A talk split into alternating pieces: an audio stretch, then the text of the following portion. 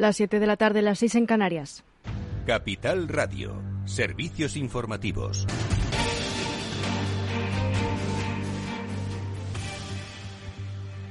Buenas tardes. La OTAN activa los elementos de defensa química, biológica, radiológica y nuclear por temor a que un ataque de estas características afecte no solo a la población ucraniana, sino que se extienda a otras partes de Europa y la contaminación llegue a territorio aliado. También han acordado reforzar la presencia de la Alianza Atlántica en el flanco oriental, concretamente con cuatro nuevos batallones de combate en Bulgaria, Hungría, Rumanía y Eslovaquia. Los líderes de la alianza piden a China que defienda el orden internacional y que se abstenga de apoyar el esfuerzo bélico de Rusia de cualquier manera en Ucrania. El secretario general de la OTAN, Jens Stoltenberg, ha indicado también que es tarea de los aliados mantenerse unidos. Tenemos que seguir unidos y también tenemos que dar apoyo a Ucrania, pero al mismo tiempo tenemos que asegurar que este conflicto no va a desencadenar en algo entre Rusia y la OTAN. Y el presidente de Ucrania, Volodymyr Zelensky, ha insistido en, en, pedir aviones de combate a la OTAN, una, una, mayor asistencia militar y una zona de exclusión aérea, algo que la Alianza Atlántica ha descartado hasta la fecha. Afea a la OTAN que no haya suministrado aviones. Estoy seguro de que la gente demostrará cómo nos apoya, pero los políticos también tienen que apoyar la libertad. Todos ellos tienen que apoyar nuestra lucha por nuestras vidas. Esperamos pasos serios por parte de la OTAN, la Unión Europea y el G7. Y el presidente del gobierno, Pedro Sánchez, ha señalado que en lo sucesivo seguirá enviando material militar a Ucrania. Por supuesto, también lo que he defendido en la cumbre de la OTAN. Tengo que anunciarles, como eh, ha hecho ya también eh, la ministra de Defensa, que en los próximos días vamos a volver a, a mandar material eh, defensivo y ofensivo a Ucrania, que es lo que nos han pedido. Lo haremos en los próximos días, no les puedo decir cuándo, por motivos evidentemente de seguridad, pero será en los próximos días. Y al mismo tiempo Rusia acusa a la OTAN de tener un entendimiento que tilda de histérico e inadecuado de la situación en Ucrania y ha justificado la decisión de Vladimir Putin, el mandatario ruso, de expulsar a diplomáticos estadounidenses por considerar que se trata de una respuesta a las acciones de Washington. Entre tanto, la Casa Blanca plantea una nueva tanda de sanciones contra decenas de empresas de defensa miembros del Parlamento ruso, la Duma, y el director ejecutivo del principal banco de la Federación Rusa. Y la Juventud Climática Mundial saldrá mañana a las calles para reclamar acción contra el calentamiento global, pero nos esperan semanas de movilizaciones por el clima, ¿no es así? Informa Ana Sánchez Cuesta. La Juventud por el Clima, Fridays for Future, regresa mañana a las calles de todo el mundo para reclamar acciones rápidas y eficaces contra el sistema que señalan prioriza el capital sobre la vida. Esta vuelta a las calles tras dos años de desmovilización a causa de la pandemia coincide con el Día Global de la Acción Climática. Se esperan más de 300 movilizaciones en toda Europa, cuatro de ellas en ciudades españolas. Bilbao, Valladolid y Madrid están convocadas concentraciones entre las 6 y las 7 de la tarde y en Granada la movilización tendrá lugar entre las 12 y las 2 de la tarde. Por otra parte, en la semana del 4 al 9 de abril se esperan movilizaciones orquestadas por el mundo científico y académico en decenas de ciudades del planeta para exigir a los gobiernos la puesta en marcha de medidas que palien el calentamiento global ya en marcha, Concretamente, reclaman el cumplimiento del Objetivo de Desarrollo Sostenible número 13 de Acción por el Clima. Pues gracias, Ana Sánchez Cuesta, y continuamos a la espera de noticias sobre la reunión del Gobierno con los transportistas de la patronal mayoritaria para lograr un acuerdo sobre la subida del precio del gasóleo y poner fin a los paros de los transportistas que iniciaron, recordamos, el 14 de marzo. El Gobierno trata de cerrar la crisis del transporte con ayudas de hasta 30 céntimos por litro de diésel para el sector del transporte durante varios meses, por lo que la medida sería temporal. Sin embargo, la plataforma que convocó el paro indefinido, que ha convocado también una manifestación mañana frente al Ministerio de Transportes, no estaba invitada a esta última reunión. La ministra de Hacienda defendía la interlocución del Gobierno solo con la patronal mayoritaria. Nos sentamos con los representantes legítimos del sector del transporte, el Comité Nacional del Transporte por Carretera, que son nuestros interlocutores, abarcan a más del 90% de los transportistas. Tuvieron elecciones en el mes de diciembre y ellos fueron los legítimamente elegidos. Eh, es lógico y además creo que esa regla de juego siempre hay que respetarla. Pues es todo por ahora. Continúen informados en capitalradio.es. Les dejamos en Afterwork con Edu Castillo.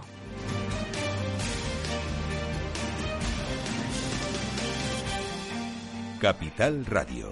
Siente la economía.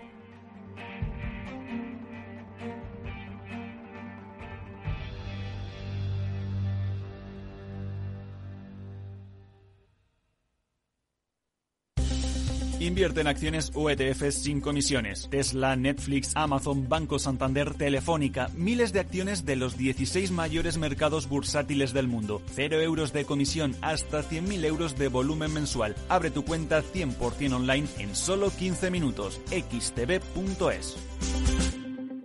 Riesgo 6 de 6. Este número es indicativo del riesgo del producto, siendo uno indicativo del menor riesgo y 6 del mayor riesgo.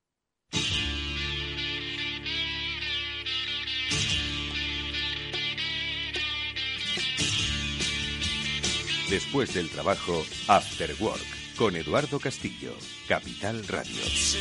¿Qué tal amigos? Buenas tardes. Bienvenidos al After Work que ya comienza en Capital Radio. Hoy rápidamente, que quiero empezar ya a saludar a nuestros primeros invitados que nos van a hablar de marketing digital. Diréis que mucha gente habla de marketing digital, ¿no? Sin embargo, los próximos invitados, que son los máximos responsables de Alqua, nos van a hablar de lo que hay que hacer además de marketing digital. ¿Qué le ofrecemos a las empresas? Tecnología, negocio, comprender por qué el marketing digital, que es efectivo, puede serlo si conocemos todo el entorno tecnológico y empresarial que rodea las acciones. Bueno, pues con Ramón Olano, con Bernardo Moleón, ambos eh, especialistas eh, responsables de Alqua, hablaremos en los próximos minutos en esa primera parte del programa. Y luego seguimos hablando de tecnología, bueno, en este caso de mundo digital lo que está cambiando. Siempre reflexiones interesantes de Julián de Cabo y Víctor Magareño que mm, eh, nos ayudarán a pensar, pues eso, hacia dónde nos dirigimos como sociedad digital. Bueno, pues con ellos también culminaremos este afterwork que gestiona técnicamente Néstor, Néstor Betancor. Vamos a comenzar ya. Bienvenidos.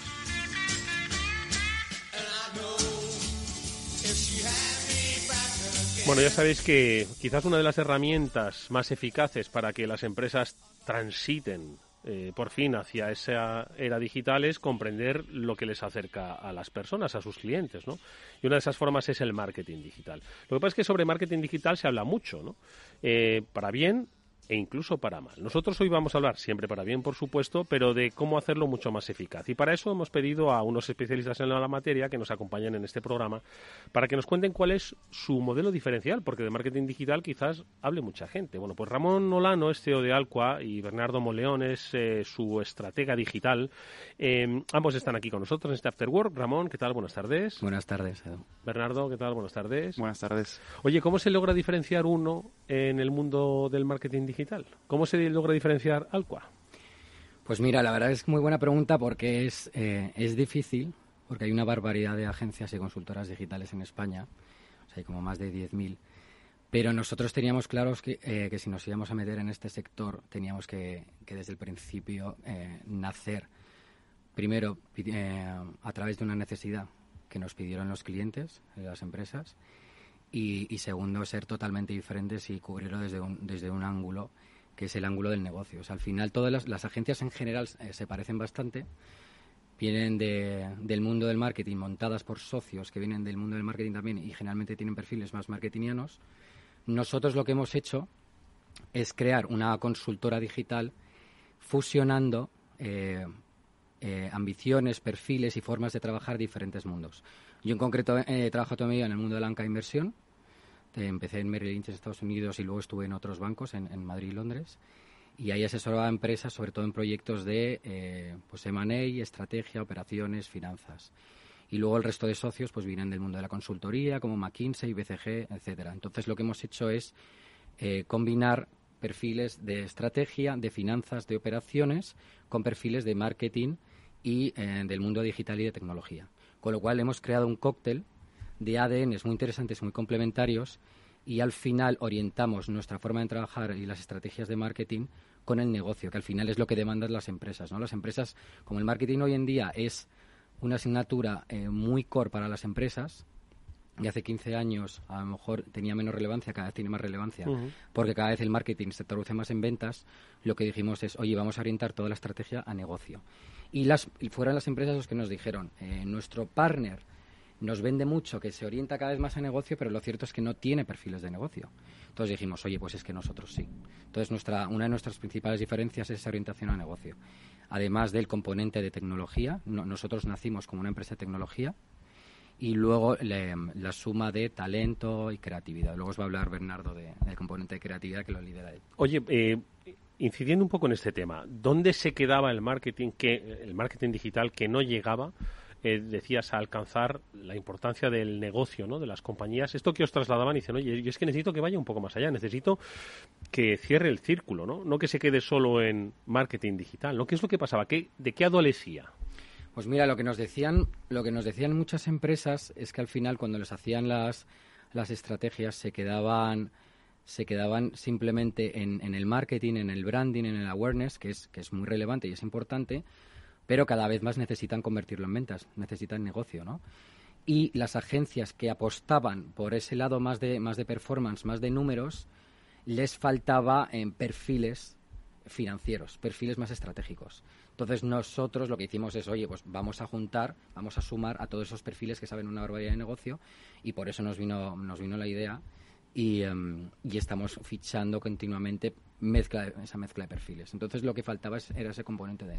Oye, entonces por eso digo que es un, digamos, es un es un eh, Alqua ahora mismo trabaja en tres direcciones, cubre tres áreas que a una compañía no solo le da marketing digital, sino que le da tecnología propia, como decíais, el nacimiento de Alqua eh, se basa en tecnología propia y consultoría de negocio, ¿no? ¿Cuándo entran en juego cuando Alqua trabaja con una compañía? ¿Cuándo entran en juego unas y otras? Pues mira, lo que hacemos es nosotros cuando empezamos a trabajar con un cliente, primero entra nuestro equipo más de consultoría estratégica digital.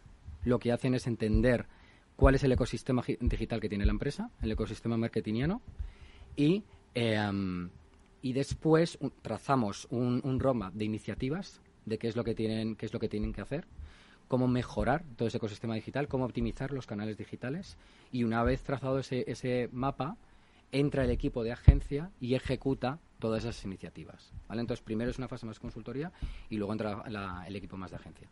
Y Bernardo, ¿a qué compañías? Eh, ¿Qué es lo que quieren las compañías? Eh, quieren, obviamente, llegar a sus clientes, pero también quieren vender más, quieren eh, transformarlo en negocio, ¿no? ¿Qué, eh, ¿Qué tipo de compañías son las que eh, buscan los, los servicios de, de, Alqua? ¿Qué es lo que están persiguiendo? Porque entiendo que son compañías que no son compañías analógicas, que, ya están en lo digital, que tienen hasta cultura digital, ¿no?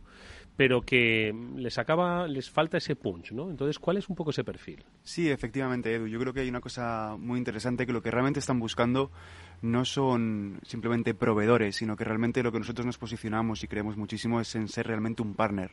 Final los clientes hoy en día no, son, no son una avis rara, ¿no? sino realmente lo que tienen es una serie de problemáticas, una serie de problemas a los que se tienen que enfrentar a nivel comunicativo, a nivel de negocio, a nivel de conectar con sus audiencias y lo que buscan realmente es alguien que se remangue, ¿no? alguien que de alguna manera no solamente eh, quiera eh, estar en una parte de ese proceso, sino que de alguna manera sea esa, ese, ese número dos, esa extensión muchas veces de sus equipos de marketing. ¿no?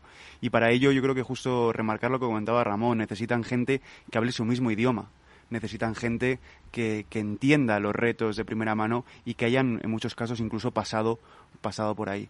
Entonces yo creo que ese es un poco el perfil que al final buscamos. Nosotros tenemos clientes de todo tipo de índole, de muchísimos sectores, pero sobre todo lo que les aúna y lo que todos están buscando realmente es un partner que se remangue y que les pueda ofrecer todas las necesidades, ¿no? Y que, como comentaba Ramón, al final con esta integración de talento que tenemos ahora mismo, lo que también podemos dar servicio es que nunca nos escaqueamos, ¿no? Muchas veces eh, los que conocemos todos estos entresijos de estas de agencias, de consultoras, etcétera, muchas veces no, no, esto pregúntaselo a, otro y nosotros en ese sentido en Alqua lo que damos es un servicio integral, end-to-end, donde al final pues tenemos todas las capabilities que puede necesitar un cliente hoy en día y con ese expertise y con ese lenguaje que, que, los propios clientes están cada vez más demandando, ¿no?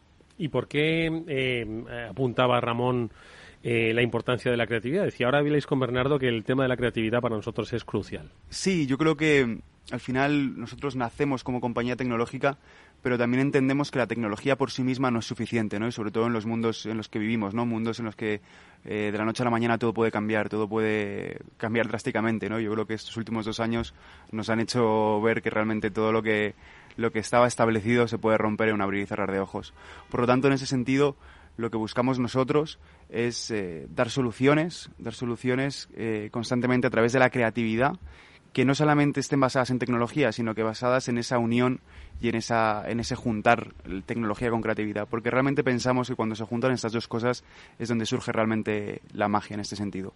No es solamente atacar en un momento específico eh, con una campaña basada en performance, sino también saber lo que en ese momento está pasando ¿no? y el momento vital en el que el consumidor está viviendo en ese momento para poder impactarle de una forma más efectiva. Eh, has hablado de performance, pero hay servicios de, nos los comentabas, auditoría, influencer también, content, producto, ¿cómo funcionan? ¿Cuáles son estos servicios y cómo aplican en, determinados momentos? Pues mira, nosotros eh, al final uno de nuestros principales objetivos es la, captación de, clientes, aumentar, aumentar los ingresos, aumentar el revenue de las empresas. Eso lo hacemos a través de diferentes servicios. ¿no? Tenemos eh, equipos de performance, que es la captación, como bien has dicho. Luego tenemos equipo de creación de contenidos y de influencer marketing que al final son tan importantes, es el día a día de muchas, de muchas empresas a nivel... ¿Qué es el influencer marketing? Es decir, porque quizás la creación de contenido hasta ahora, yo creo que las empresas ya se lo han aprendido, ¿no? Que tienen que crear historias, ¿no? Que atraigan. Pero, ¿y el influencer marketing? A ver, el influencer marketing es al final eh, una estrategia de eh, utilizar el marketing a través de, de, de, influencers, de personas importantes que te ayudan a generar más marca porque tienen un engagement mucho mayor que las empresas al final las redes, las redes sociales premian mucho el engagement de las personas por encima de las, de las marcas, con lo cual funciona muy bien hacer estrategias a, través, de, a través de influencers, ¿no? Con lo cual nosotros, como somos muy amantes de las métricas, eh, hacemos todo tipo de estudios y, y, medimos muy bien cómo haciendo estrategias a través de influencers mejoras, la, mejoras las conversiones. Una de las cosas que tenemos diferentes en, en Alqua, al final influencer marketing, hay muchas agencias que hacen influencer marketing en España, eh, suelen hacer campañas eh, muy eh, enfocadas en branding. Nosotras también, nosotros lo hacemos bastante enfocadas a conversión. Pero al final muchas empresas es lo que buscan y también es nuestra ventaja competitiva. ¿no? Como, como tenemos tantos KPIs a través de nuestra tecnología, rastreamos una barbaridad de KPIs digitales, de métricas digitales de influencers, cuáles son, cuáles son sus followers, quién les sigue, por qué, em, sexo, origen, país, nacionalidad y un montón de KPIs. Entonces sabemos muy bien cuáles son los que mejor funcionan y cuáles son los que mejor convierten. Entonces orientamos muy bien a, conversiones, estrategias de Bueno, básicamente mm, eres un especialista en análisis, eres un especialista en datos, sois especialistas en datos, está en la base ¿no? de, la, de la eficacia de Alqua, ¿no? Tal cual. Eh, somos, al final tenemos un equipo eh, que muchos, muchos vienen de, de, carreras como ingenierías o matemáticas o desarrolladores web. Entonces tenemos un equipo muy fundamentado en data Em, varios, de los, varios de los socios venimos de, ese mundillo y, y, si no venimos de ese mundillo directamente de, de, datos o de ingeniería, hemos trabajado muchísimo con datos, aunque sean financieros y de, empresas, etcétera. Pero es muy importante para no ser una empresa pura y solo de data driven, por eso metemos otro tipo de perfiles como más creativos para que no nos olvidemos, porque al final si una estrategia está solo basada en datos, es posible que no te funcione tan bien como la combinación ¿no? de varios elementos. Por eso es muy importante utilizar data con sentido común y, creatividad. Y es lo que mejor nos funciona, ¿no? Combinar. Oye, Bernardo, ¿y cómo afrontáis estos tiempos de cambio permanente donde el cliente va evoluciona de una manera brutal, donde hay veces que es difícil eh, definir, ¿no? Año tras año cuál es ese perfil del cliente, ¿no? Y cómo las compañías eh, se aproximan a él y lo convierten, ¿no? En uno de sus de sus eh, bueno, pues clientes y fieles, ¿no? Entonces, ¿cómo hacéis desde Alqua para eso estar al cabo de los cambios permanentes que se producen y que tienen que responder a esas necesidades que tienen las empresas, que además también ellas están diciendo, oye, vamos a ir, tienen que evolucionar permanentemente, ¿no? Entonces, ¿cómo hacéis vosotros para adecuaros a esos cambios que además desde los últimos cinco años se producen de una manera cada vez más rápida e inesperada? Sí, yo creo que la frase que siempre decimos internamente es que el cambio es la única constante, se ha convertido en la única constante, ¿no? Entonces, en ese sentido, nosotros lo que hacemos es intentamos eh, también comentar, que justo en colación con lo que estaba diciendo Ramón, que constantemente nos estamos formando y de hecho tenemos formaciones, tenemos lo que se llama Alco University dentro de la propia compañía, ah. donde de forma constante estamos trayendo incluso talento externo, advisors externos que lo que hacen es formar a la propia compañía. Nos forman a nosotros para que luego nosotros, de la misma manera, podamos formar a nuestros clientes o de alguna manera inspirarles en este sentido. Entonces, de algún, siempre estamos viendo qué es lo que está pasando, siempre estamos eh, trayendo, de hecho hace poco trajimos a gente de Brother, hemos traído también a gente de, que habla de metaverso incluso a la compañía para saber qué es lo que está pasando y todo ese conocimiento de expertise poder comunicarlo y ser los primeros que, empecemos a testar cosas, ¿no? Porque al final también creemos mucho en el testar y en el aprender, ¿no? Al final nadie, nadie nace aprendido y muchas veces es muy importante testar nuevas estrategias, testar nuevos canales, eh, incluso nuevos formatos que acaban de salir, porque muchas veces nos llevamos una grata sorpresa y nuestros clientes nos lo agradecen en ese sentido. ¿Y por dónde van? Porque habéis mencionado metaverso, pero... Eh, todavía queda. todavía, queda, ¿no? ¿Por, dónde están? ¿Qué os cuentan eh, los eh, expertos con los que os rodeáis? yo creo que hay un punto que es lo que también estábamos hablando, ¿no? Al final, ahora mismo están en un momento...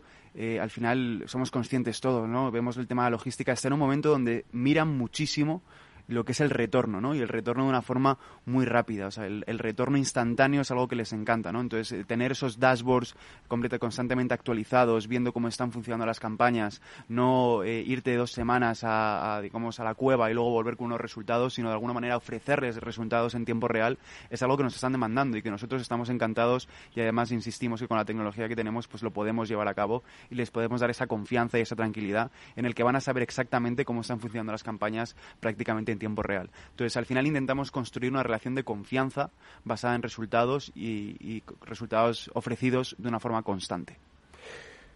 ¿Cómo trabajáis? Eh, ¿Hay algún ejemplo que nos podáis contar, que se pueda contar? Al final entiendo yo que, bueno, la confidencialidad, pero también que la gente entienda, pues, cuál es la eficacia de un modelo como el de Alqua, ¿no? Un modelo diferenciador en el que, como decíamos al principio, estamos hablando de negocio, estamos hablando de consultoría, estamos hablando de creatividad a través del marketing digital, ¿no? Eh, y además eh, creciente y, acompañando, ¿no? Entonces, Ramón, a ver, ¿con quién estáis trabajando que digáis, oye, es que además lo hemos medido, ojo, eh, que hemos medido la eficacia, ¿no? Porque eso es lo importante, claro.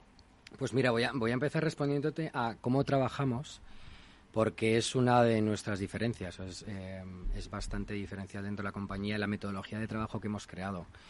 Por un lado, yo cuando llegué a, este mundillo, lo que pensé es, oye, como venimos los socios de varios sitios en los que tienen metodologías de trabajo muy buenas y diferentes, ¿por qué no extraemos lo mejor de cada casa? Entonces, yo, yo eh, particularmente cuando trabajaba en banca de inversión, eh, hacían unos análisis de empresas y, unos estudios y llegaban a hacer unos, unos modelos financieros económicos brutales y pensé que todo ese análisis tenía muchísimo sentido en el marketing porque al final cuando haces un proyecto de marketing también necesitas hacer un análisis para estudiar estimaciones de captaciones de clientes, etcétera. Entonces importamos eso. Luego la parte, por ejemplo, eh, socios que socios de Alcoa que vienen de McKinsey trajeron eh, la forma de hacer los research y el sentido común. Buena, buena cantera. Buena cantera tenemos. y luego otro que viene de ECG también fue importando eh, cosas y, best practices de ahí. Entonces hemos ido fusionando dentro de nuestra metodología de trabajo el orden, que hay un, hay un orden increíble en esos mundillos. Al final el marketing a veces le falta un poquito de sofisticación a nivel orden. Eh, de hecho, fíjate, antes me comentabas ejemplos, una vez ganamos un cliente bastante grande, que es una firma alemana enorme, porque eh, se asomó a mi ordenador y vio cómo teníamos ordenado todas las carteras, todos los proyectos y demás, y se quedó anonadado. Entonces me dijo, oye, si, si eres así, ¿cómo, ¿cómo, debéis ejecutar los proyectos? ¿no? Esto parece broma, pero es, totalmente cierto. Y entonces tenemos una metodología muy, muy diferente, que de hecho todo el mundo que fichamos de otras agencias, aunque sean punteras porque fichamos gente muy, muy buena, nos dicen, joder, Ramón, la verdad que no he visto trabajar a nadie así. Y nos dicen dos cosas. Uno, que no han visto una metodología tan depurada y unas bases tan bien asentadas. Y dos, que es el sitio en el que más han aprendido siempre. Eso es algo que me encanta oír porque nos lo dicen siempre. Y luego eso a nivel metodología, organización, procedimientos, que es importantísimo, ¿no? Eh, al final muchos clientes les contagiamos nuestro orden, que es algo que nos dicen. Nos dicen, joder, es que me ayudas a estructurar mi equipo, viéndos trabajar y viéndos un poco cuando hacéis un kickoff, cuando elaboráis un proyecto, tenéis todo también fundamentado, utilizáis tantas herramientas. es que es mente consultoría, ¿no? La mm, que... Mm. Tal cual. Entonces, ¿qué nos, nos dicen? Hemos hecho incluso sesiones con equipos de clientes como para estructurarles sus procesos, ¿no? al final les eh, ayuda también a crecer, ¿no? Es importante porque al final nuestra metodología, el cómo lo hacemos nosotros, también les ayudamos a ellos a hacerlo y entonces también a... Responde a lo que decía Ramón al principio, es decir, una cosa es hacer una buena campaña de marketing digital, que seguro que la hay, pero otra que realmente no solo te impacte en eh, la atracción de clientes, sino que veas que realmente hace que tu negocio esté todavía más eh, lubricado, si es posible. ¿no? Exacto. Y terminando la pregunta, ¿con quiénes trabajamos? Trabajamos con, con la verdad que todo tipo de sectores, sobre todo B2C. Em, trabajamos mucho con, con el mundo de las escuelas, universidades, etcétera, el mundo de la educación, alimentación. Donde hay la conversión, vamos, es eh, es fundamental. Es clave. Cantan alumnos a través de a través de marketing digital, o sea que es absolutamente prioritario para ellos. Eh, sector hotelero, muchísimo, alimentación, el mundo de la moda, belleza también. Te diría que es que casi todos los sectores, retail, inmobiliarias, banca, casi todos los sectores hoy en día eh, invierten muchísimo y necesitan marketing digital. ¿no? Y ejemplos de clientes, pues desde, desde Mercedes, eh, Yelmo Cines, Avis, eh, P&G, Bosch y, bueno, y, un largo etcétera.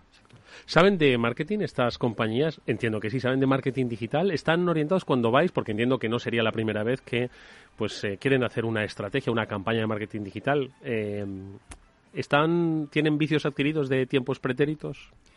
Pues, eh, a ver, sí que depende, depende de la compañía. Hay, hay compañías a lo mejor de sectores más arcaicos que están menos puestos en digital porque no se lo exigían eh, las empresas más, por ejemplo, los e-commerce, pues obviamente tienen un conocimiento muy avanzado. En general sí que saben y, cada vez se van poniendo, se van poniendo más las pilas, ¿no? Mm. Eh, pero te diría que también depende del, tamaño de los equipos, ¿no? Pero suelen, o sea, yo creo que cada vez se ponen más, pero sí que es verdad que lo, sobre todo el problema que tienen es que eh, los perfiles de marketing suelen estar muy enfocados o muy especializados en áreas concretas con lo cual muchas empresas no, no, pueden permitirse el lujo de tener un equipo de 30 personas, de un experto en Google Ads, otro en Facebook, otro en CRO, con lo cual es muy interesante tener un partner que les cubra eh, todas las áreas, ¿no? Y ahí es donde entramos nosotros. Y cubre, y cubre muchas áreas. Es Alqua, cuyo CEO es Ramón Olano y cuyo director de estrategia digital es Bernardo Moleón. Nos han acompañado en este After Work. Os deseamos toda la suerte del mundo. Muchísimas gracias, Ramón. Muchísimas gracias, Bernardo. Hasta muy pronto. Muchas gracias. Muchas gracias. Si inviertes en bolsa, esto te va a interesar. XTB tiene la mejor tarifa para comprar y vender acciones y ETFs, cero comisiones hasta 100.000 euros de nominal. Si inviertes en bolsa o quieres empezar, más sencillo e imposible. Entras en xtb.es, abres una cuenta online y en menos de 15 minutos compras y vendes acciones con cero comisiones. Además, la atención al cliente es en castellano y está disponible las 24 horas al día. ¿Qué estás esperando? Ya son más de 450.000 clientes los que confían en xtb.es. Riesgo 6 de 6. Este número es indicativo del riesgo del producto, siendo uno indicativo del menor riesgo y 6 del mayor riesgo.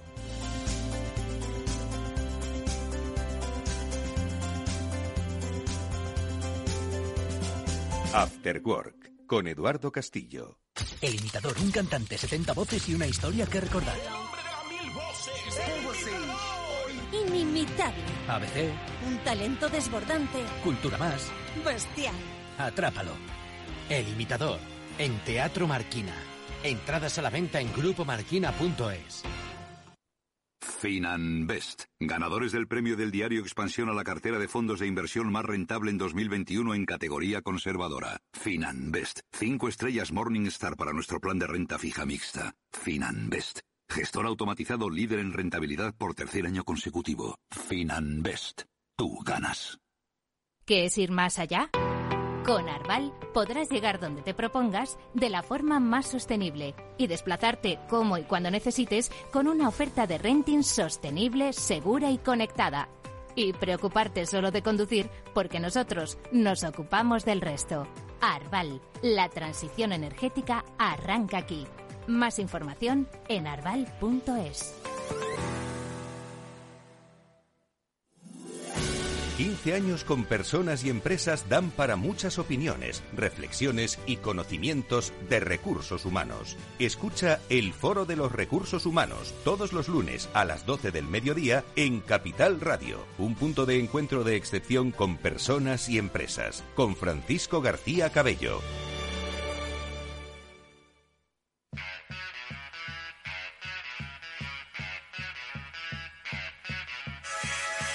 Eduardo Castillo en Capital Radio, After Work.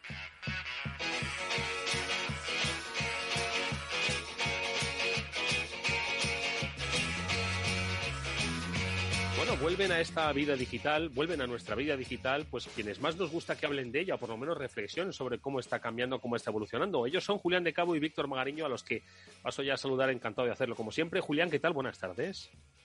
Pues muy buenas tardes, Eduardo. Aquí, como todo, entretenidísimo entre Putin, el bicho, esto, lo otro, lo demás allá, Marruecos, en fin. Desabastecimiento, eh, exactamente. ¿Qué, no, se, ¿Qué no nos está pasando? Pues ahora lo vamos a comentar porque os quería preguntar, pero bueno, antes saluda a Víctor Magariño. Víctor Magariño, ¿cómo estás? Buenas tardes. Hola Eduardo, Julián y audiencia. Pues nada, encantado de saludaros eh, un jueves más. Desde desde, desde Dinamarca, desde Copenhague. la verdad es que esta semana toca aquí. Víctor es nuestro, es nuestro gurú más snob, porque cada día se conecta desde una ciudad europea diferente.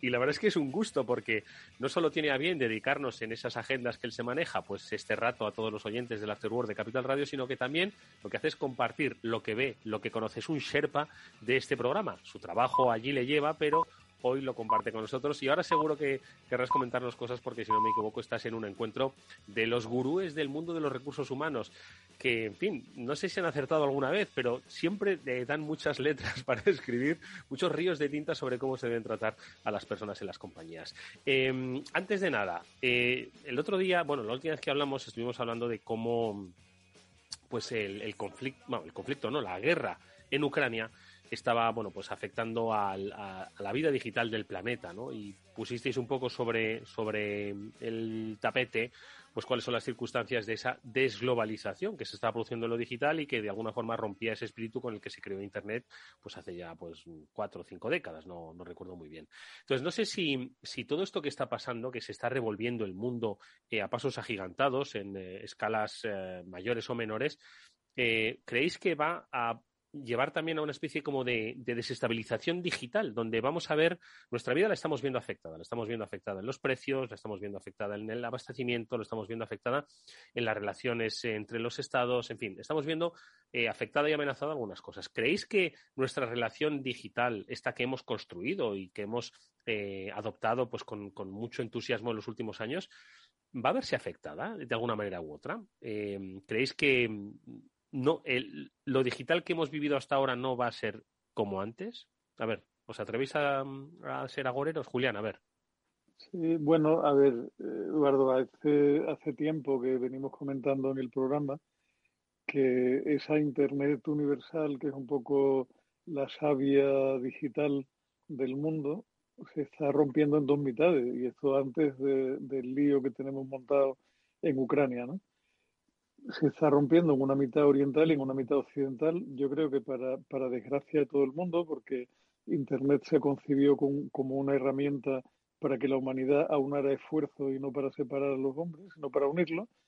Y supongo que esto va a traer consecuencias también, ¿no? También curioso porque fíjate, ayer eh, salirme un poco por la tangente, pero también es un recuerdo a Ucrania de la que hemos hablado aquí. ¿Te acuerdas probablemente, Eduardo? De que hace, hace tiempo hablábamos de cómo los granjeros ucranianos habían conseguido piratear tractores americanos con un firmware que habían hecho para saltar las protecciones de John Deere, cuando John Deere decidió que en lugar de venderte el tractor te iba a vender una licencia de uso del tractor. Bueno, pues eso, esos ucranianos están hoy en la lucha Fíjate lo que, lo, que es el mundo. Y en Rusia, por su parte, llevan un poco la delantera la, sociedad civil rusa en cuanto a hacer herramientas no fácilmente rastreables por parte de las autoridades. O sea, esta, esta red que se llama Telegram, a la que mucha gente recurre como sustitutivo seguro de WhatsApp, surge de la necesidad de una, una cierta privacidad. Curioso porque ayer estuvimos hablando precisamente, no, no en Dinamarca, sino en Carabanchel, en un curso con la Policía Nacional, con los, altos mandos de Policía Nacional, estuvimos hablando precisamente de redes criptográficas y de cómo el futuro de Internet puede moverse en torno a un concepto completamente diferente. Pues lo has dicho tú claramente, es decir, nada va a ser como antes. Víctor, ¿cuál es tu reflexión? Pues mira, yo creo que algo que ya hemos comentado, pero yo creo que se va a agudizar la regionalización de Internet, digamos, ¿no? Eh, ¿Qué quiere decir eso? Pues que se van a hacer más locales las apps, las mega apps, los grandes campeones. Eh, ya, ya hemos comentado muchas veces que en, que en China no juega prácticamente Google, no juega Amazon, no juega LinkedIn, no juega Twitter, porque básicamente no les deja el gobierno.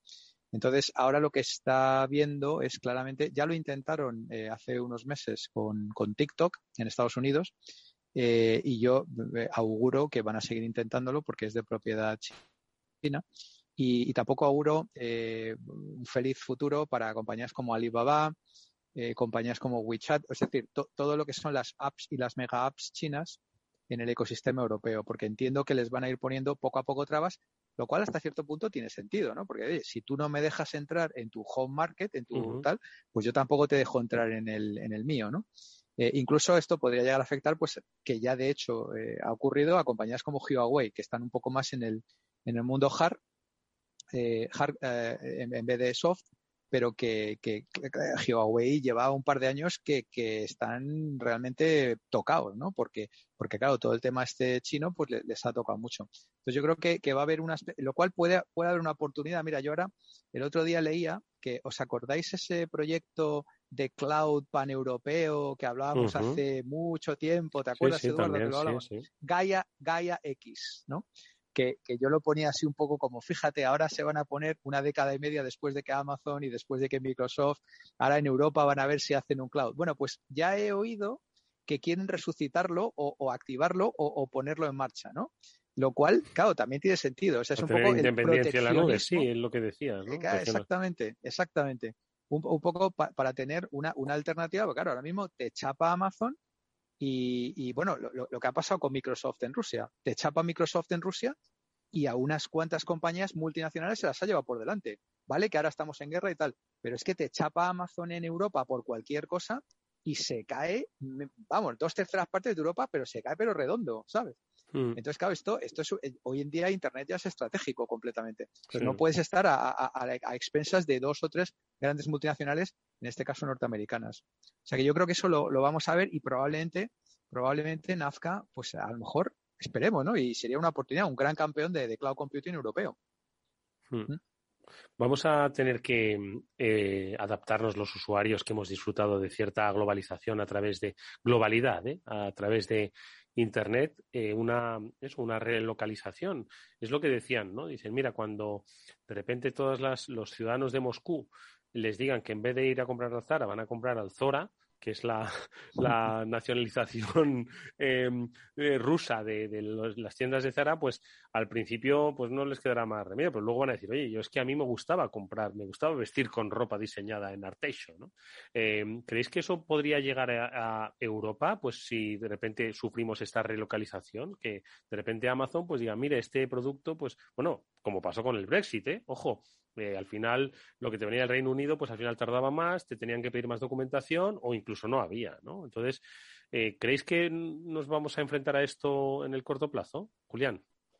Yo me temo que sí, Eduardo. O sea, toda, toda situación diferente es aprovechada por los demagogos para enroscarse la boina un poco más a fondo en el cráneo, ¿no?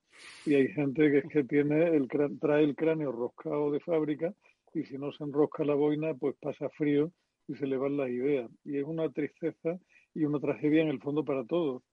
este tipo de situaciones que al final nos vuelven mucho más egoístas, mucho más concentrados en nosotros mismos, mucho más bajo una primera oleada probablemente de, apariencia de solidaridad y de qué bonito es eso de ponernos la bandera ucraniana en Twitter para que mole mucho y se vea que yo soy solidario y tal. Y, y o sea, también con todo el respeto para la gente que se ha agarrado un camión y se ha ido para allá a echar una mano, que también la hay, ¿no? Pero que debajo de esa primera oleada de, de reacción en positivo, de sacar pecho por Europa y de decir, oye, hay que buscar un lugar bajo el sol, yo no sé si al final nos vamos, como siempre, a disgregar de nuevo en una boina local cada uno, pensando en cómo lo hacemos cada uno de nosotros. Creo que, que puede ser, si tuviéramos unos dirigentes europeos con visión de la historia y con visión de futuro, una oportunidad impagable para conseguir que Europa empezara a tener una voz propia realmente en el concierto internacional de una puñetera vez y que no se convirtiera en una sucursal ni de unos ni de otros, sino en, un poder propio con una con una idea de la vida que a mí me parece probablemente la más decente, la más, la más razonable y la más abierta que hay en el mundo ahora, muy por encima de Estados Unidos, donde las cosas son como son, el capital prima por encima de cualquier otra consideración y cuando te das cuenta al cabo de los 10 años de lo que te contaban 10 años antes, te das cuenta de lo que había detrás era puro negocio y no tanto principio y tanta defensa de la libertad y tanto tal. ¿no? Yo creo que Europa ahí quizá tenga un equilibrio bastante razonable entre una visión más humanista de la historia de la vida y de las cosas y una, y una visión más material. Y ojalá esa visión triunfe. Podríamos, si, si lo hacemos bien, convertirnos un poco en, en, el gran amortiguador entre unos y otros. Ojalá sea así, pero no sé, no sé, no veo yo ningún Adenauer así en el horizonte. Una lástima que esto nos pille con la Merkel de baja. ¿no? Complicado, complicado. Europa frente al espejo. Por cierto, que Víctor, estás en Copenhague. eh, ¿qué, qué, qué, percepción hay ahí de las cosas? ¿Cómo está viviendo la sociedad danesa? Sí conflicto en Ucrania, porque ellos al final, bueno, pues también tienen cierta proximidad y obviamente dependencia, porque el gas que Alemania necesita, el que le sobra a Alemania supongo que va para Dinamarca, ¿no? Entonces, no sé si se está percibiendo un poquito estos grandes retos, desafíos europeos de la misma forma que se están viviendo, por lo menos en esta tertulia. Sí. Pues mira, Eduardo, eh, por partes, eh, has comentado el tema de las, de las aduanas y tal. Eh, y del Brexit. Mira, esta semana parte del equipo de, Power Business School estamos aquí en, Copenhague, pero otra parte está en Londres. Y también atendiendo a un evento de donde está la florinata de, de la, del recurso humano. Bueno, pues te puedes creer que y esto entonces la pregunta es, increíble. ¿Y, ¿Y, en Madrid quién está? ¿Quién está trabajando en Madrid? ¿Lo que se suele pues, decir? Entonces, ¿quién el, está aquí en la casa? El, el otro tercio, el otro tercio. no, hombre, estamos los, los, de Business Development, los de venta estamos fuera, pero, pero en Madrid está el back office. No, pero te, lo que te quería contar es que eh, co cosas que, que, que ya no, no, tienen sentido, ¿no? Eh, tú sabes que nos han parado en la aduana las sudaderas que llevábamos de como regalito para la gente que iba a la convención, que nos las han parado en la aduana y las licencias de los programas. Tú te lo puedes creer. Es que suena como al siglo pasado, total, vamos. Que te lo paran en la aduana al ir a Londres. Cuando esto hace dos días era Schengen y entrabas con el DNI. Bueno, pues ahora te paran las. O sea, es que es una cosa realmente inconcebible, ¿no? Esto eh, eh, en cuanto a bienes físicos, ¿no? Eh, como anécdota. Y, y, y, lo otro es, yo sí que creo que si se va a producir esta fragmentación en lo, en lo digital, que quizá podría haber una oportunidad para, para, para integradores, ¿no? Por ejemplo, o sea, en el, en el mundo cloud, pues tienes a, a, los tres grandes campeones y luego tienes compañías como Red Hat, por ejemplo, que sirven para hacer una integración y para de alguna forma disminuir el riesgo y, y, orquestar una solución que funcione en las tres clouds, ¿no? Entonces, aunque esto no, quizá no sea exactamente así, porque claro, a la hora de, de integrar varias apps de diferentes regiones o varias eh, pues habrá temas de seguridad y tal, con lo cual volvemos otra vez al inicio de, del tema de fragmentar, pero yo veo quizá una oportunidad de, pequeños o grandes campeones locales. Yo creo que ya se ha visto ahora con Facebook, ¿no? que, llevaba tiempo eh, aplanándose la, la adquisición de, de eh, nuevos usuarios y ahora ha decrecido un poquito, ¿no? O sea, con lo cual yo creo que fenómenos como Facebook ya, ya lo hemos visto y, y, tardaremos mucho. No sé si volveremos a ver otro fenómeno de la magnitud y la categoría de Facebook. Pero sí que hay, como decía Julián también, la posibilidad de estos campeones eh, europeos eh, y efectivamente coincido plenamente en que Europa tiene la ocasión de, de intentar subirse a este, a este carro, ¿no? Aprovechándose esta tendencia. Sí que es verdad que ahora mismo estamos ahí entre, entre la globalización y, y, y, la racionalización de las cadenas de suministro. Eso tu, tu querido compañero Félix te, te, podrá hablar de esto. Pero ahora mismo hay una especie de no podemos abandonar la globalización, pero a la vez hay que asegurarse de que sectores críticos no se, no se dejan en, completamente en manos de, de esto, ¿no? Entonces, es algo que sí te, te, sugiero que profundices quizá con él también. Pero yo veo esa dicotomía, ¿sabes? Oye, el... y luego el. Sí. Esto es que, perdón, es, que es, es, es tan fascinante pensar que cuando hace tres años, oye, amigos, porque nosotros venimos hablando ya desde hace bastante tiempo en este programa, ¿eh? Cuando hace tres años, vamos a poner el 2019, no había todavía pandemia ni historias y hablábamos y nos veíamos en el estudio de radio, eh, jamás pensamos que tres años después íbamos a estar hablando ya no de una guerra en Ucrania, de una, la salida de, bueno, la salida del Reino Unido, yo creo que fueron esos, esos primeros compases, ¿no? De, de, cómo se estaba eh, transformando la era, ¿no? El cambio de era. pero creo que la pandemia lo que ha hecho ha sido acelerar hacia dónde nos dirigíamos, ¿no? Eh, la fragmentación de la que habláis en Internet, em, una eh, relocalización del comercio, la vuelta a las aduanas, a los a los ah, a las fronteras comerciales, es, eh, es alucinante cómo en tres años nos ha cambiado todo esto, ¿eh? o sea, la película ha cambiado. Perdón, que es una reflexión en voz alta escuchándote, Víctor. Sí, sin duda, sin duda. Pero bueno, me, preguntabas por, por lo, que, lo que está pasando aquí y, cómo ve la gente. Obviamente, claro, aquí estamos muy cerca, ¿no? Estamos bastante más cerca. Eh, yo tengo, estoy aquí con una compañera que es, que es sueca también y me hablaba de que las noticias en Suecia eh, ya están hablando de la Tercera Guerra Mundial. Claro, es que están al lado. O sea, es que están súper al lado. Entonces ya estás, estás viendo a especialistas en guerra casi casi a diario en las noticias, hablando de, de, estas cosas, ¿no? Bueno, yo creo que en España todavía no estamos ahí, pero yo el otro día no sé qué programa había ya con, en una mesa de redacción llena de, de C90, el, el Stinger, el, o sea, eh, rifles con mirilla y expertos eh, hablando de esto. Tranquilidad de la audiencia, que los medios hay una cosa, y se lo vamos a explicar, que se llama infotainment, que es el infoentretenimiento y que necesitan alimentar horas de televisión. Entonces, como al final no vas a estar hablando siempre, porque la televisión es así de cruel, de los refugiados, los refugiados, los refugiados, bueno, pues tienes que encontrar otro tipo de incentivos como la Tercera Guerra Mundial. Eh, así que estamos tranquilos, porque cuando llegue la Tercera Guerra Mundial ya dará igual al día siguiente. Así que vivid hasta entonces tranquilos. Pero, Víctor, continúa.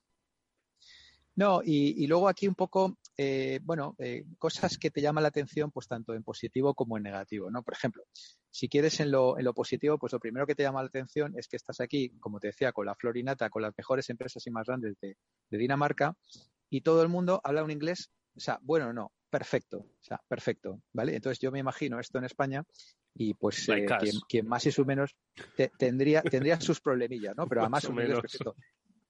Entonces, eso lo primero que llama la atención, ¿no? Que aquí estás, pues ya te digo, en, un, en, un, entorno que no tienen por qué, ¿no? Porque, oye, ellos hablan aquí su danés y tal, pero hablan. Curiosamente me ha sorprendido que ha habido una que, curiosamente, la persona más joven era la que no hablaba inglés, curiosamente, ¿no?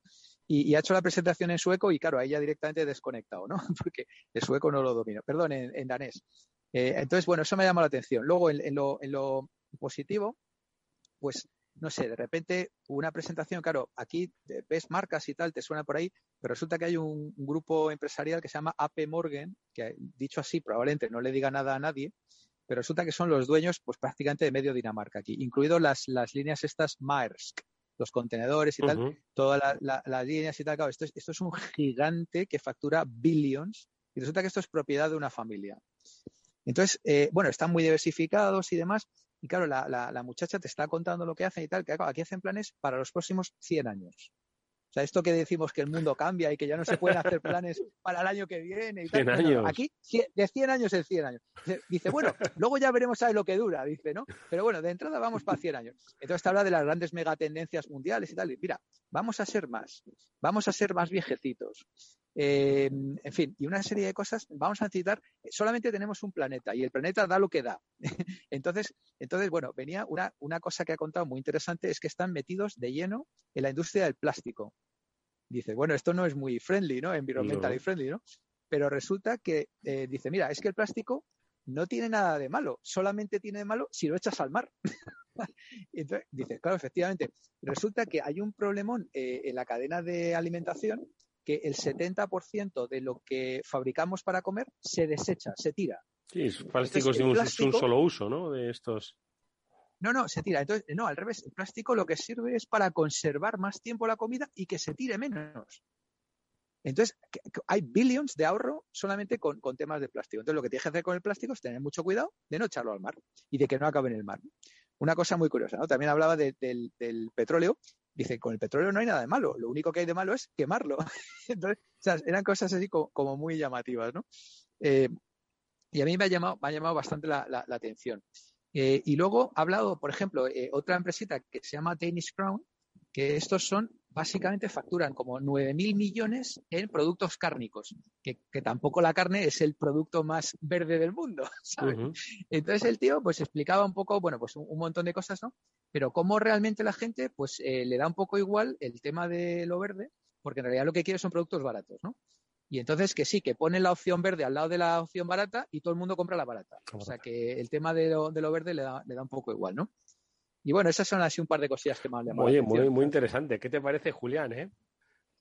Me, me, parece de lo más solidario. O sea, si comemos plástico, bebemos petróleo y mandamos a hacer puñetas todo lo verde, nos va a ir de coña. Tendremos un gran futuro.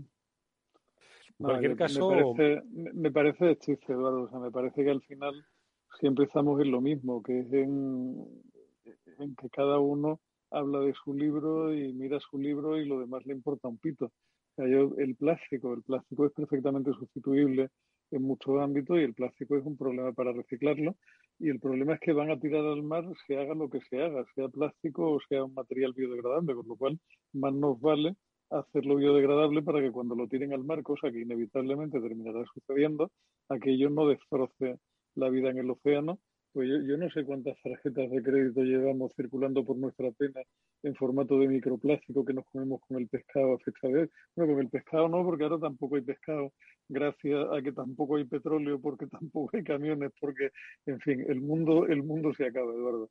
Y en mitad de esto yo lo que sí pienso, y, y es, quizás lo único positivo que le veo al tema, es que a lo mejor toda esta situación impulsa un poco el desarrollo de esa siguiente generación de Internet mucho más cripto, que será la forma de, que la red se defienda un poco de la presión de los gobiernos, que son los que en el fondo intentan trocearla, de los gobiernos y de las grandes corporaciones que han terminado por convertirse en los gobiernos alternativos del siglo XXI, que es un poco lo que ha sucedido con la segunda generación de Internet, que cuando arrancaba la web 2.0 nos parecía que iba a ser la bomba, porque todo el mundo podría publicar, todos podríamos compartir, todo tal, todo cual, y lo que te dicen los datos al final es que todo el valor se lo han quedado los cachondos de gaza que, que manejan aquello con mano de hierro y los demás hacemos lo que buenamente podemos. Con lo cual a lo mejor hay, hay una posibilidad de que la sociedad reaccione de nuevo y que el mundo del friki no, nos redima un poco de esta panda de mangantes, sean gobiernos o sean empresas, que lo que buscan es su propio beneficio, ¿no?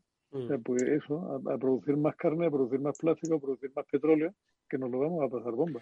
Y dentro de 100 años todos calvos, que es la conclusión del de, de informe de la familia más magnífico. Dentro de 100 años, a mí, como decía Luis XVI, después de mí, el diluvio. Mí qué cojones me importa lo que pase dentro de 100 años. ¿no? En cualquier caso, es cierto que tenemos una, una lectura inicialmente negativa ¿no? sobre este gran cambio de era al que estamos asistiendo en el que, bueno, por otro lado también nos pensábamos que todo era eterno y en realidad es que todo es, todo es efímero y cada vez lo, es más, ¿no? Pero bueno, también hay que tener una lectura positiva eh, eh, a la que dice Julián que, bueno, surge la, la, la, oportunidad y también apuntaba Víctor a que pues haya un nuevo desarrollo, un, la, necesaria evolución ¿no? hacia la Internet, iba a decir 2.0, a la de verdad, ¿no? a, a la sociedad eh, global digital 2.0, ¿no? que es un poco hacia donde nos estamos dirigiendo. Víctor, a ver.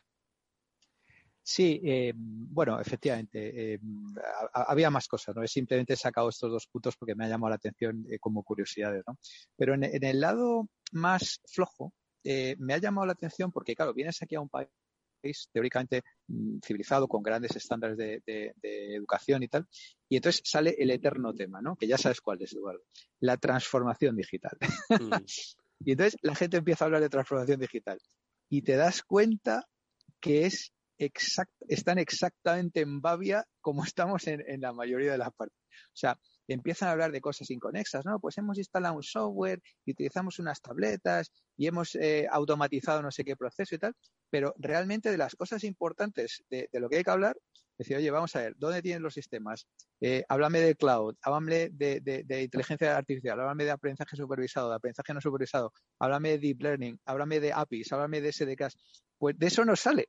Y entonces de repente uno empieza a hablar de eso y le miran a uno como si fuera un extraterrestre. ¿sabes? Dicen, joder, macho. Y entonces me he dado cuenta de que están completamente joder, en lo que sabe o sea, el Víctor, y, ¿no? no, no, no, es que, es que realmente, o sea, la gente dice, vamos a ver, digitalizar es hacer lo mismo que has estado haciendo toda la vida, pero con medios digitales, ¿vale? En vez de un, un papel y un boli, pues eh, lo metes en, en un ordenador. Pero transformar digitalmente es crear un ecosistema, es conectar unos sistemas con otros, es conectar a tus clientes con tus proveedores y que, y que, seas tú el que hace el ecosistema, es generar valor de otra manera. Es, es, es saber de tecnología, es saber de blockchain, de los NFTs, que por cierto se han quedado un 48% desde la última vez que hablamos. ¿Sabes? Que eso, eso lo dejamos para el próximo jueves. Mejor. Eh, pero, pero hay que, pero eso, y claro, y yo pregunto, oye, ¿y vuestro CEO está en esto? Dice, no, no tiene ni idea. Digo, pues entonces ya mal, vamos. Si el CEO no tiene ni idea de esto, ya a partir de ahí ya el resto, ¿cómo, cómo se va a poner? Sigue, las empresas siguen funcionando mucho en silos. Está el silo de recursos humanos, el silo de ventas, el silo de tal. Si no tienes un- una fuente de la verdad del dato, si no tienes, es que, es que estás perdido, porque no. Entonces, na- nada funciona. Entonces, veo, en eso, veo que aquí todavía hay mucho que hacer. Con lo cual, bueno, seguiremos trabajando en ello. Pero Víctor, que es que eso del silo viene de los 70 y se supone que lo había arreglado SAP cuando empezó a montar los ERP que superaban los silos. O sea, que es que se supone que esta, esta parte de la lección debíamos sabernosla hace 25 años y seguimos en lo mismo y no se enteran. Y Pues estaba SAP por aquí, ¿eh? Está- estaba por aquí. Sí, sí. No, pero si, si SAP, SAP hace los deberes, las que, las que no lo hacen, las que no siempre lo hacen son las empresas, ¿no? Yo me- el otro día me, me partía de risa hablando con mi mujer que estaban desplegando precisamente SAP en el Ayuntamiento de Madrid, en, en la zona donde ella trabaja, y yo le, le he ido pronosticando con bastante anticipación dónde se iban a dar las bofetadas que se están dando. Y, y me decía, pero ¿cómo es posible que sepas tú esto? Yo, mira, gorda, si es que esto ha pasado en el mundo real desde hace 30 años y está ahí un montón de literatura que te explica cómo no hacer las cosas y es el manual que estáis siguiendo pasito a pasito. ¿Cómo, va- cómo vamos a cagarla? Punto uno. Hágalo, pues es el manual que Haga estáis esto. siguiendo, lo cual, pues, es no Aplicaciones ningún individualizadas, punto dos. sí. Sí, sí, Pero no- yo, no de verdad, me sigue sorprendiendo el profundo desconocimiento que hay en general de, de- de lo más básico. O sea, aquí hablas de un API, de un SDK, de, de- y, y es que la gente te mira como si hablaras marciano. Es decir, pues que eso es la base de todo. ¿Tienes, O sea, ¿cómo- que no sé. em, ¿Tienes cena esta noche, Víctor? Pues siempre, siempre el que va a hacer sí, esos viajes sí. de negocio, hay, hay cena de business, ¿no? Sí, Sí. tuvimos un evento antes de ayer con alumnos y, a- eh, a- y esta No, noche pues lo digo porque como, como están como están, pues hablas en, en esta cena, pues que nos oigan todos los jueves. O siempre que quieran, que se descarguen el podcast y lo que quieren, el Bueno, podcast. Yo también anda que estoy. que nos Voy escuchen y reclutando que fans entiendan por por, ahí, dónde va a ir, por dónde va las tendencias digitales, que se dejen de historias. Va- Que, que sepas que voy reclutando fans por ahí. Ya nos oyen en, en medio Europa, en medio Europa, tranquilo. Bueno, pues, pues eh, en la otra media, bueno, la otra media tiene problemas. Amigos, que nos vamos aquí a, que nos puedo, despedimos puedo ya. decir la, Puedo dar la, la noticia hiper friki del día, Eduardo. Claro, hombre, por supuesto, no nos vayamos que sin ella. Se entiende probablemente.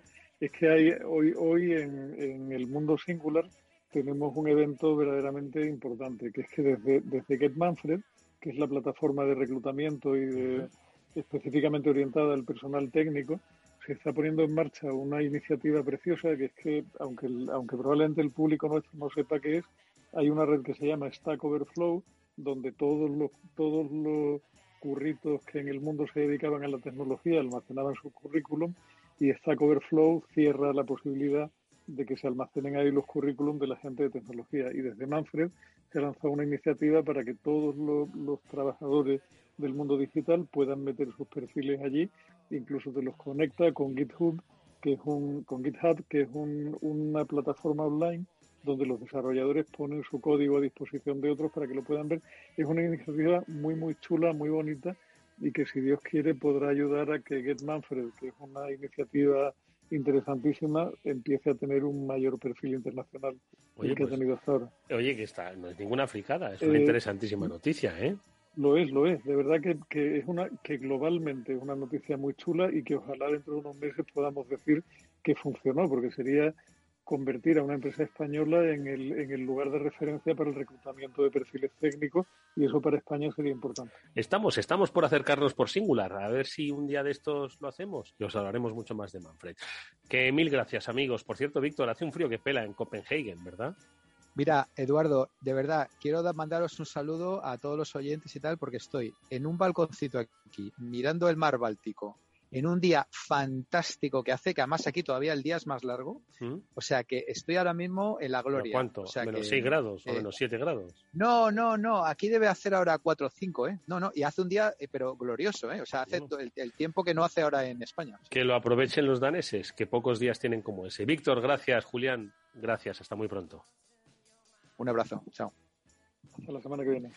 Nosotros, amigos, nos despedimos también hasta la semana que viene, que volveremos el lunes con nuestro programa de ciberseguridad a las 19 horas en la sintonía de Capital Radio. Hasta entonces, sed felices. Adiós.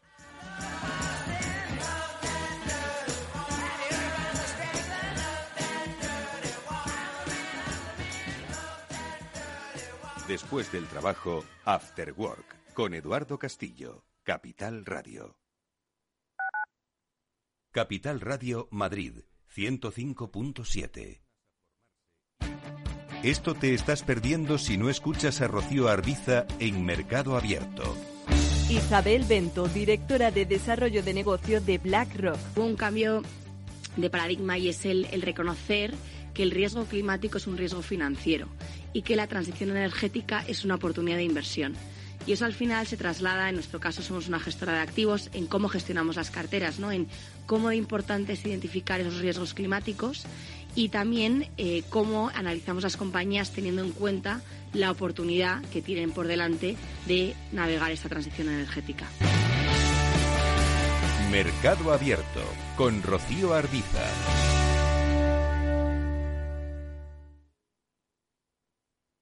Para personas inquietas, Capital Radio.